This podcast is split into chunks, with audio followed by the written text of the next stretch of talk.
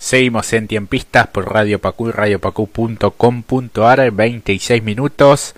Y bueno, hace seis meses en el ámbito deportivo sufríamos, eh, creo que una de las mayores o la mayor pérdida y una noticia que nunca quisiéramos, eh, hubiéramos querido transmitir ni escuchar y que nos golpeó, bueno, de manera impiadosa ese mediodía del miércoles 25 de noviembre de 2020, una fecha que jamás vamos a olvidar, qué es lo que estábamos haciendo, cuándo nos enteramos, dónde la recibimos, quién nos acompañaba cuando leímos en las pantallas esas dos palabras. Murió Diego. La primera reacción fue incredulidad, cómo se va a morir Maradona si Maradona es eterno y eso que el ídolo eh, ya nos había dado varios sustos que quizás eh, no supimos o no quisimos ver. Sin embargo, esa noticia era verdad a los 60 años cumplidos cuatro semanas atrás. Diego Armando Maradona había muerto, después se sabría que fue a raíz de un edema agudo de pulmón secundario a una insuficiencia cardíaca crónica reagudizada. Pasaron seis meses de aquel dolor y este martes 25 de mayo, un día patrio, un día celeste y blanco, como la camiseta que amaba vestir, su familia, sus amigos y el fútbol en general lo recuerdan eh, como siempre a través de las redes sociales. Eh, quien lo hizo fue su hija mayor, Dalma, y con gran actividad en Instagram posteó todo su amor y puso, y cuando todos dicen que con el tiempo deja de doler, acá cada día duele más. Janina, la segunda hija de Claudia y Diego, también recordó a su padre con imágenes junto a Benjamín, el primer nieto de Diego Maradona. La cuenta de Twitter de la selección nacional tiene como posteo fijado desde ese mismo día en que Diego partió un hermoso video con su historia. En Instagram la cuenta de la Liga Profesional Argentina subió una foto del ídolo desde sus inicios en Argentinos Juniors hasta su último rol como entrenador de Gimnasia y Esgrima La Plata. Y por supuesto no, no podía faltar el posteo y la dedicatoria del Napoli y de Nápoles, la ciudad que más admira en el mundo también. A Diego le rindió un gran homenaje este, y por la fecha también a nuestro país, la República Argentina, Brian. Sí, es increíble que hayan pasado 180 días ya desde la partida de Diego Maradona y el mundo del fútbol todavía lo sigue lamentando, no solamente el mundo del fútbol, sino también el mundo de la cultura, de la cultura en nuestro país y, gran parte de, todo, de todo el mundo, no solamente el mundo del fútbol, sino el mundo eh, en general. Este, creo que todavía no, no, no, no vamos a no tenemos dimensiones de lo que sucedió ese día y creo que nunca la vamos a tener la magnitud de lo que perdimos. Este, eh, Tan, tan jóvenes como terminó Diego. Así que bueno, ¿Vos, vos que seguís siempre la información eh, y la actualidad del mundo entero. ¿De qué país o qué lugar te sorprendió, por así decirlo, eh, que hayan dedicado algunas palabras o algún homenaje para Diego?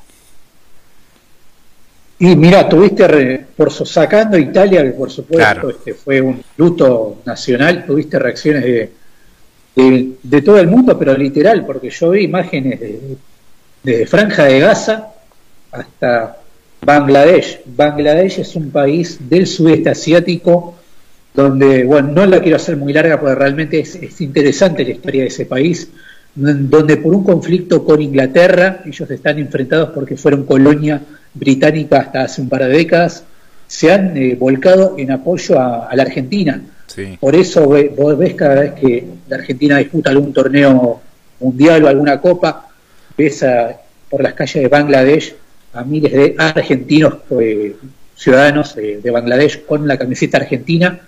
y el día que murió Maradona fue un día de dolor en ese país, tal al cual que recuerda una declaración de la Bolsa de Comercio de Bangladesh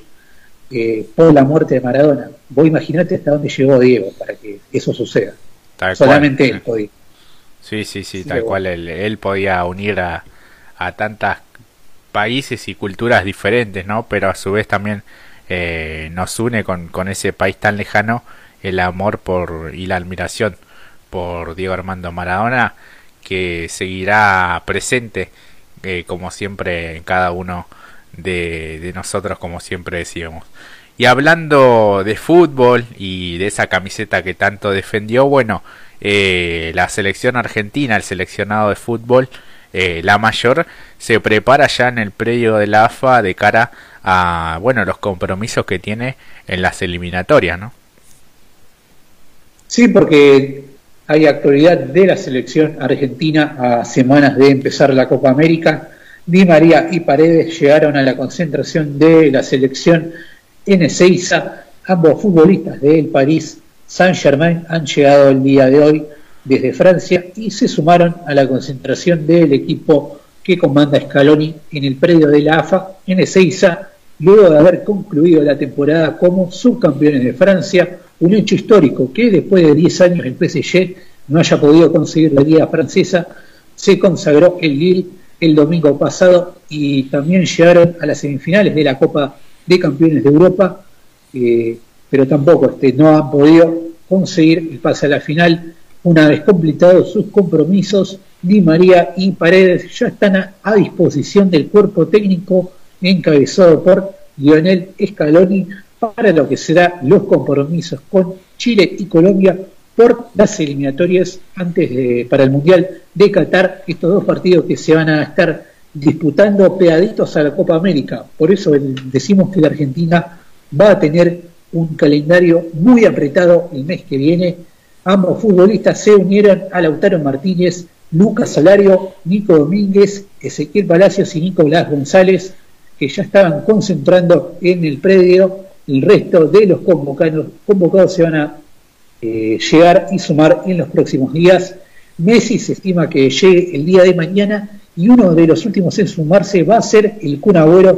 quien participará con el City en la final de la Champions ante el Chelsea el próximo sábado ante Portugal. Seguramente va a ser un partido muy especial teniendo en cuenta la emotiva despedida que tuvo el Kun de la Liga Británica el pasado fin de semana.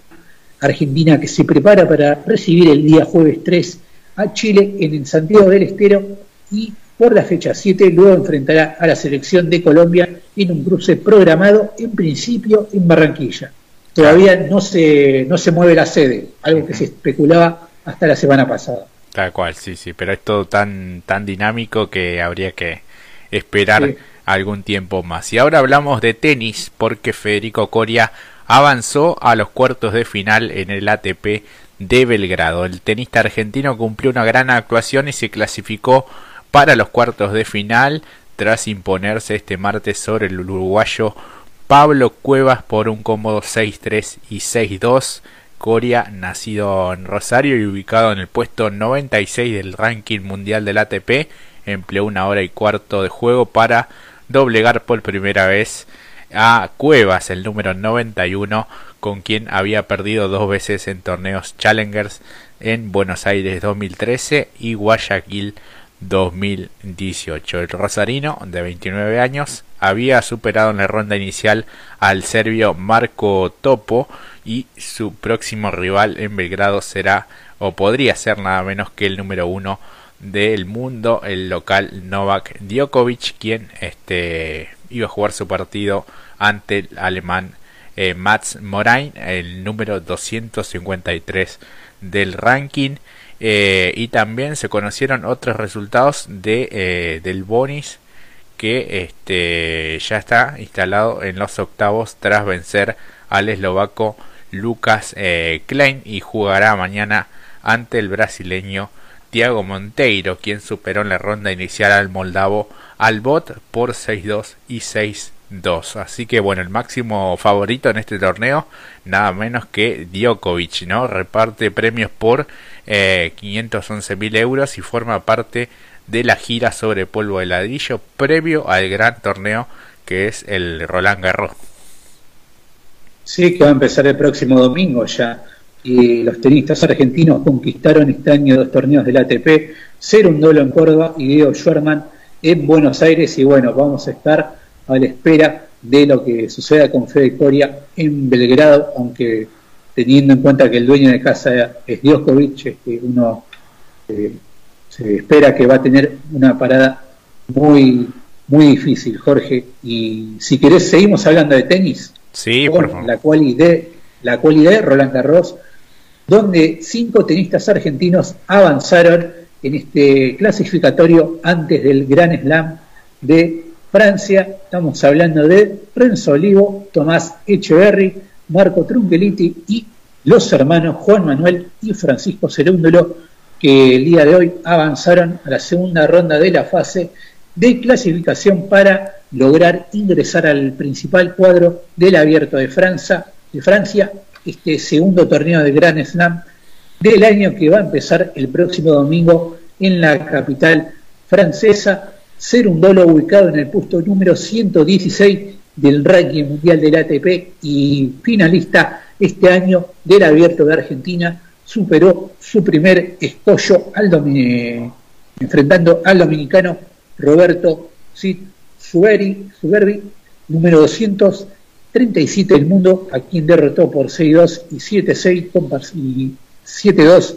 y jugará su próximo partido frente al estadounidense Tyson, número 218 del ranking mundial, quien viene de derrotar al francés Listein, 200 número 3 del mundo por 6-2 y 6-2 y por el lado del el platense Tomás Echeverry derrotó al alemán Bachiner por 6-4 eh, y 6-2 y va a tener como su próximo rival al belga Kimmer Jans, número 174 del ranking mundial, que viene de derrotar al norteamericano Brandon Nakashima por 7-6 y 7-5, 7-5, 7-1 a favor en el tiebreak por el lado de Renzo Olivo, número 207 del mundo, venció al neerlandés Robin Heise por 7-6, 7-5 y 6-4 en la instancia que se viene se va a medir con el norteamericano Mackenzie McDonald's que eliminó al australiano Joaquín Canis por un doble 6-4 en el partido disputado el día de hoy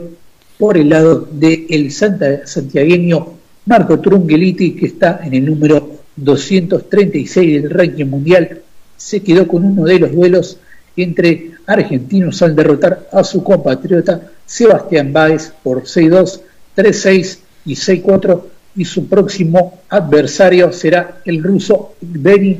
Donskois, número 136 del mundo, quien derrotó al francés Javiner por 6-0 y 6-4. Y además, Juan Manuel Cerúndulo, que es el menor de los hermanos y actualmente ocupa la ubicación 147 del ranking mundial, derrotó en otro duelo de argentinos al compatriota Andrea Collarini por 6-4, caída 6-2 y luego logró revertir el resultado 7-5. Juan Cerúndulo, campeón este año del abierto de Córdoba, irá en la próxima ronda de ronda ante Mohamed Safad, el egipcio vencedor que el día de hoy derrotó al turco Seb Ikel, número 198 del ranking mundial por 6-4 y 6-4.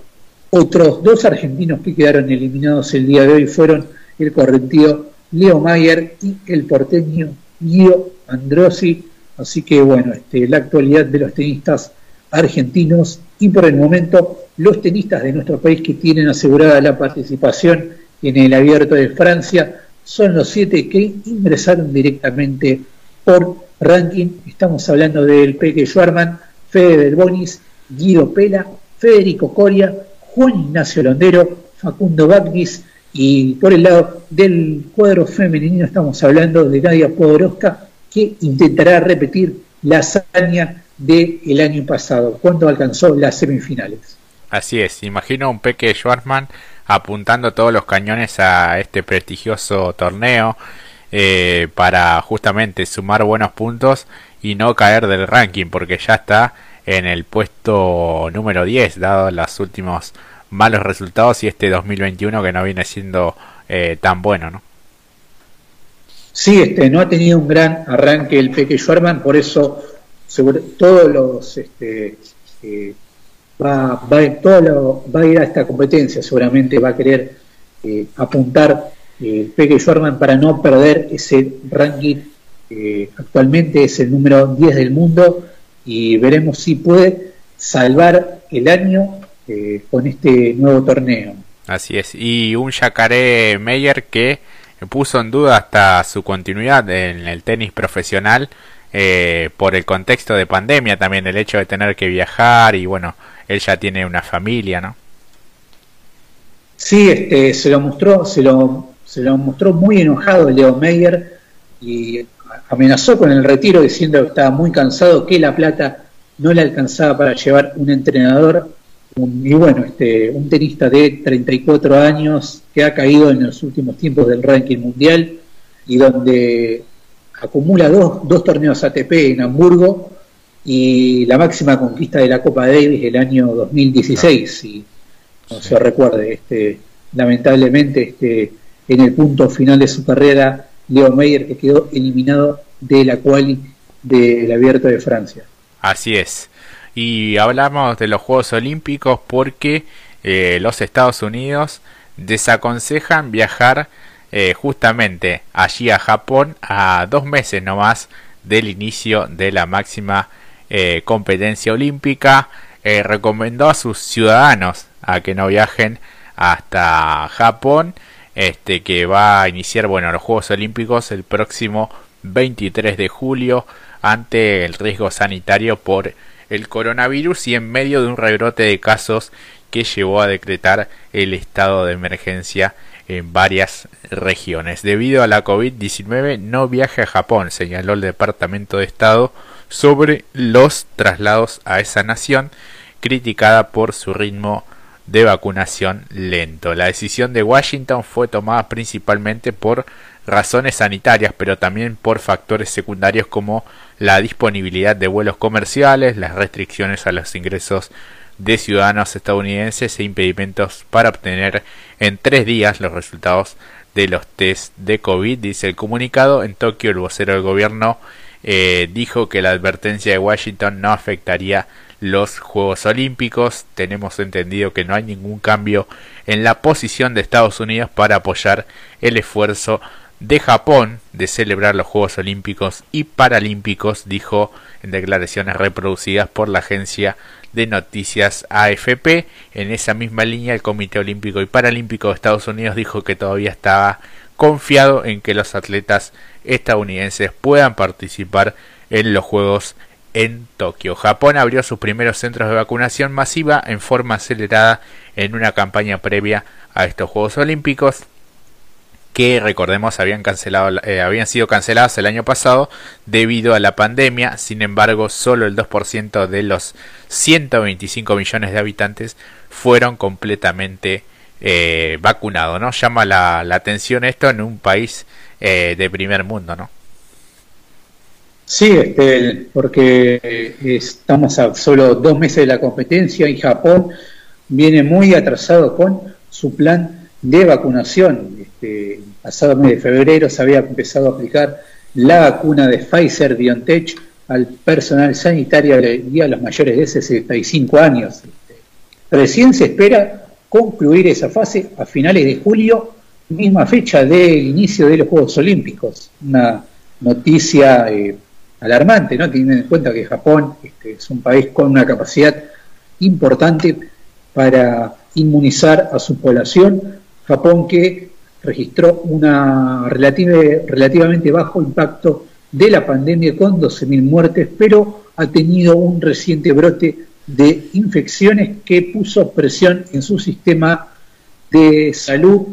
Tokio, Osaka y otras ocho prefecturas japonesas están en estado de emergencia y redujeron la actividad comercial hasta finales de este mes informes indican que las medidas podrían extenderse por lo menos por tres semanas más. Así que la mayoría de atletas y otras personas que se van a alojar en la Villa Olímpica deberán estar vacunadas antes de llegar a Japón, aunque la inoculación no es una exigencia para participar en los Juegos Olímpicos. Así es, y hablando de Juegos Olímpicos, nuestra selección de fútbol, el seleccionado sub-23, comienza eh, a delinear, así lo ha hecho su entrenador Fernando Batista, lo que será la nómina de jugadores que van a representar a la Argentina en los próximos Juegos Olímpicos. En particular, hay ocho futbolistas del medio local y extranjero de renombre que son seguidos de cerca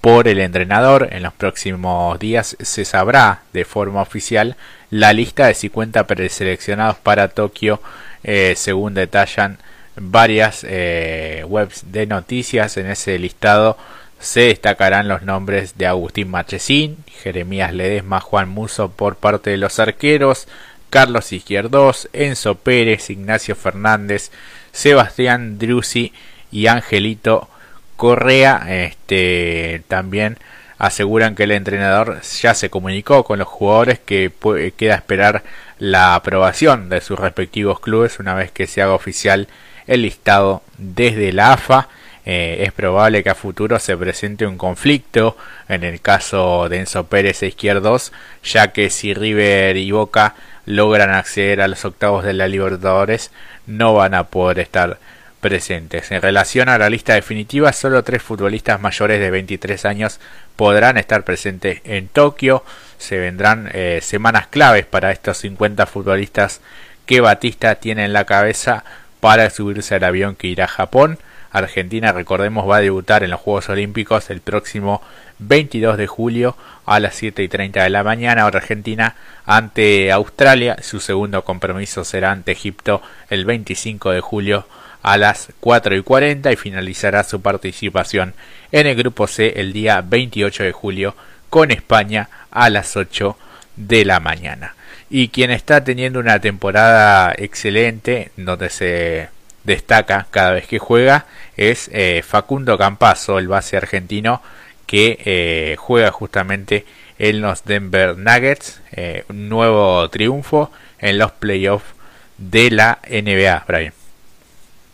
Sí, porque el base argentino le está rompiendo en el mejor básquet del mundo. Anotó 12 puntos y redondeó una gran actuación de su triunfo de su equipo. Estamos hablando de los Denver Nuggets que superó como local a los Portland Blazers por 128 a 109, dejando igualada la serie de playoff de la NBA, recordemos que es una serie de 7 partidos en una victoria eh, para cada uno, el mejor de 7 pasa a la siguiente fase, así que el Córdoba participó del juego durante media hora en las que dejó su huella con 12 canastas, estamos hablando de dos triples, dos dobles y dos tiros libres, más seis asistencias, tres rebotes, tres robos, incluido un bloqueo y dos faltas personales y tres pérdidas de balón, según detalló la estadística oficial. Y según también la estadística oficial, la gran figura del encuentro jugado en el estadio Bol Arena fue el pivote serbio de los Denver Nuggets. Estamos hablando de Nikola Doncic, máximo candidato al MVP de la NBA, quien sobresalió con 38 puntos, una, una bestialidad realmente, 8 rebotes y 5 asistencias en un equipo que mostró un destacado rendimiento colectivo y con figuras como Michael Porter Jr., que anotó 18 tantos más, Paul Millsap con 15 puntos y Aaron Gordon con 13 puntos, eh, como siempre, siguiendo la actualidad semana tras semana de Facundo Campazo, ya ahora en los playoffs, en la etapa final de la NBA. Así que vamos a estar siguiendo cómo sigue la serie entre los Blazers y los Denver Nuggets. Jorge. Así es, y hablamos de volei porque la selección ya se entrena en Italia, el seleccionado argentino de voleibol argentino se encuentra en la ciudad italiana de Monza realizando trabajos de preparación con vistas al debut de la Liga de las Naciones. El debut, recordemos, será ante Brasil el próximo viernes a las 16 en Remini. Parte del equipo nacional se encuentra realizando la concentración en las instalaciones de Vero Volley. Los que viajaron a Europa fueron Luciano de Checo, Nicolás Uriarte, Federico Pereira, Luciano Palonsky, Sebastián Solé, Martín Ramos, Facundo Conte, Jan Martínez y Nicolás Méndez. En los próximos días se sumarán los jugadores que habían quedado desafectados luego de haber dado positivo de COVID. Es el caso de Santiago Danani, Bruno Lima, Nicolás Lazo. Además, se mantuvieron aislados por contacto estrecho a Matías Sánchez, Ezequiel Palacios, Cristian Poglagen, Agustín Loser, eh, Franco Massimino y Pablo Crer. Así que el equipo se está preparando ya en Italia, en Monza, eh, partidos, bueno, que tendrán ya el próximo viernes Argentina-Brasil, el 29 Argentina ante Canadá, luego el 30 ante Estados Unidos, el 3 de junio ante Alemania, un día después ante Eslovenia y luego sigue jugando. Este el día 5 de junio con Holanda, el 9 ante Italia, el 10 ante Australia, eh, luego el 11 juega con Japón, el 15 con Bulgaria, el 16 ante Rusia y el 17 cierra jugando este ante Serbia y le quedan tres partidos más después el 19, 20 y 21 ante Polonia, Francia e Irán. Así que bueno, todos rivales eh, complicados en esta Liga de las Naciones. Sí, este, un torneo que se va a disputar en formato burbuja en la ciudad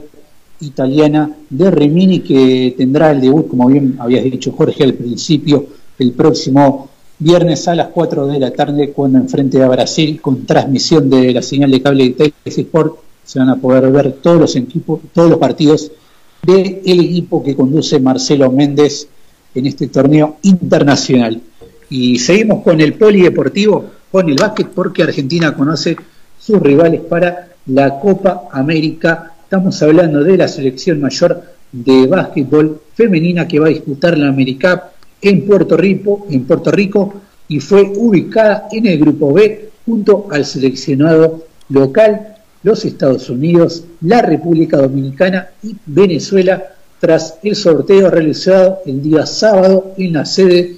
de la FIBA, un grupo realmente complicado van a tener las gigantes, en tanto que en el grupo A van a estar los seleccionados de Canadá, Brasil, Colombia, las Islas Vírgenes y El Salvador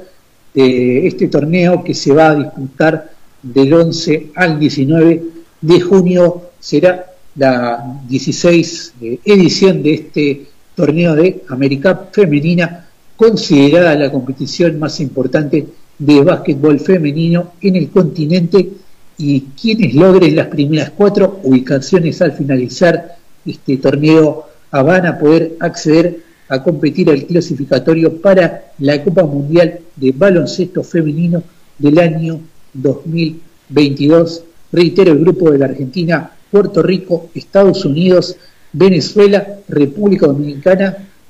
van a ser los rivales de las gigantes para el torneo que va a empezar dentro de un par de semanas más y los partidos se van a poder ver por la señal de, televisión digital de Deporte Así es, así que muy buena eh, lo que tiene que ver con la transmisión y la difusión de, eh, bueno, este importante torneo para el básquet femenino. Ahora vamos a una